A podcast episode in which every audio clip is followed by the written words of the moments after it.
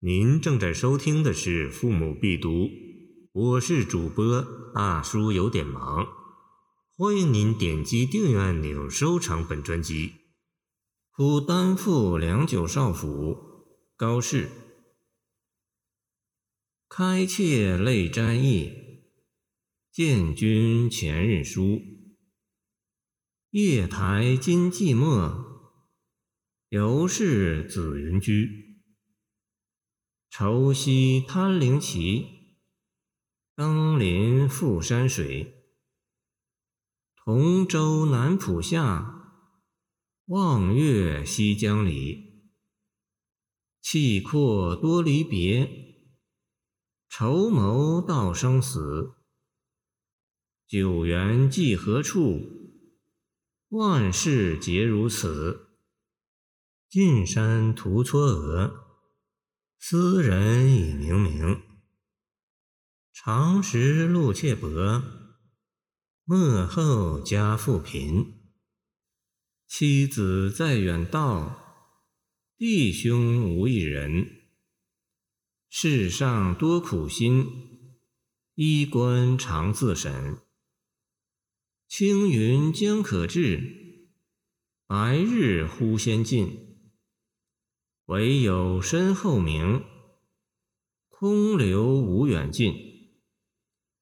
这是高适碑的代表作之一，在当时就广为传唱。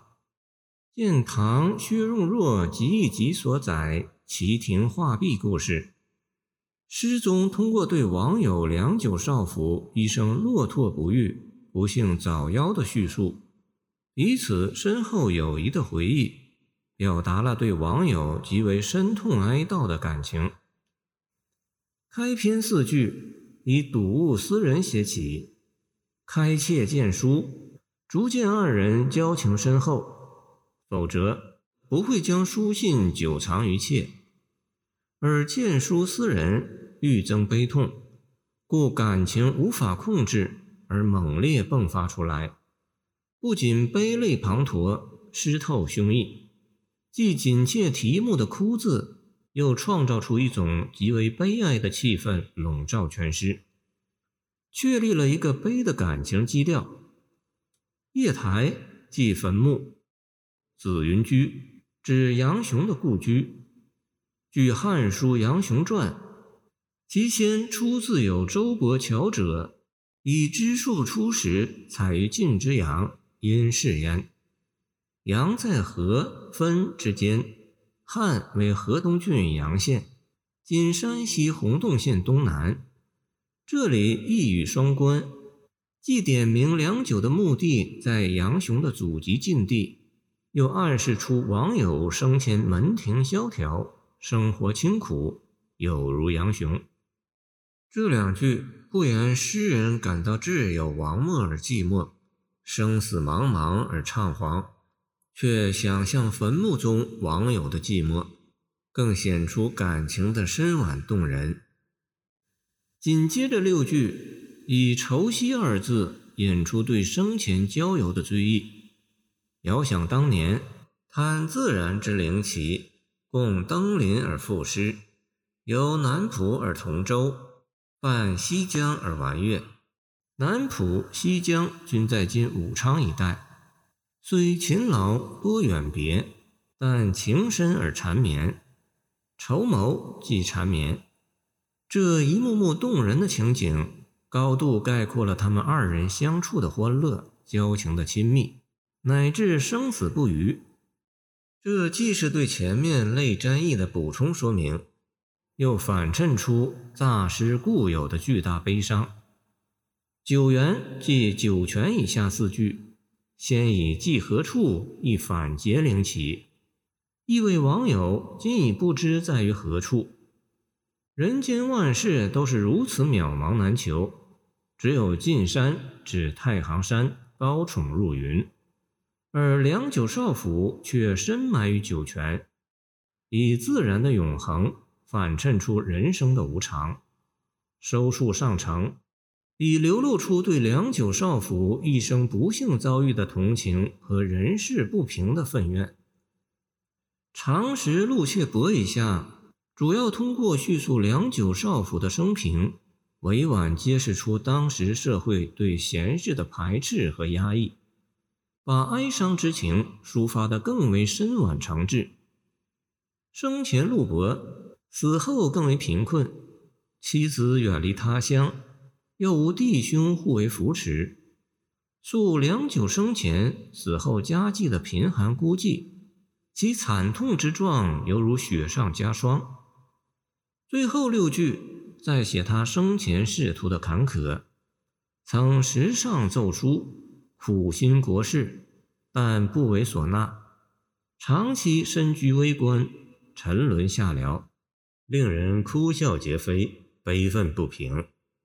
青云遇高官显位，虽有可治之期，但不幸却如白日西沉，早离人世，多么令人悲叹惋惜！现在虽有清明空留人世，为远近所晓，但大志未展，功业未成，这岂不徒有虚名？于时何补？沉痛之情溢于言表。此诗感情极为深婉绵长，一是良久少府的一生，却系命运多舛，结局悲惨，催人泪下。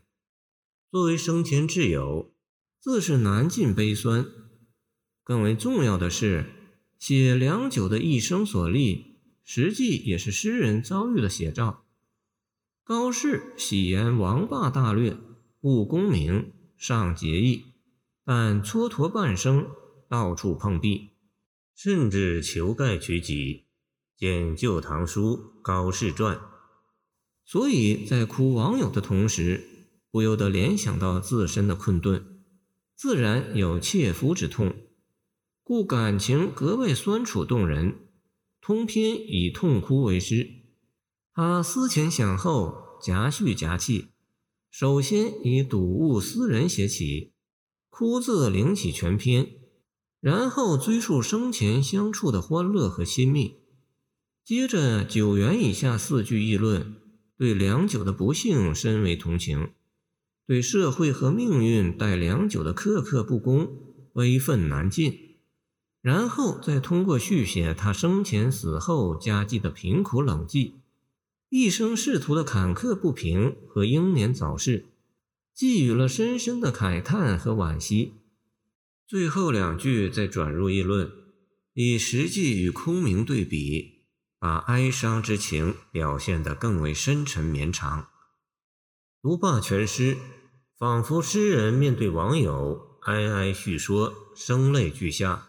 其中有诉，有呼，有泣，有咏，一任思绪驰骋跳荡，从各个角度和层次，把一腔肺腑之情如波涛翻卷、风发泉涌般的倾吐出来，同时又极尽悲长九转、一唱三叹之曲折委婉。因而同样具有读之令人感慨的艺术力量。感谢您的收听，我的 QQ 号码幺七二二九二二幺三零，希望您继续收听我们的后续节目。如果您喜欢我的作品，请关注我吧。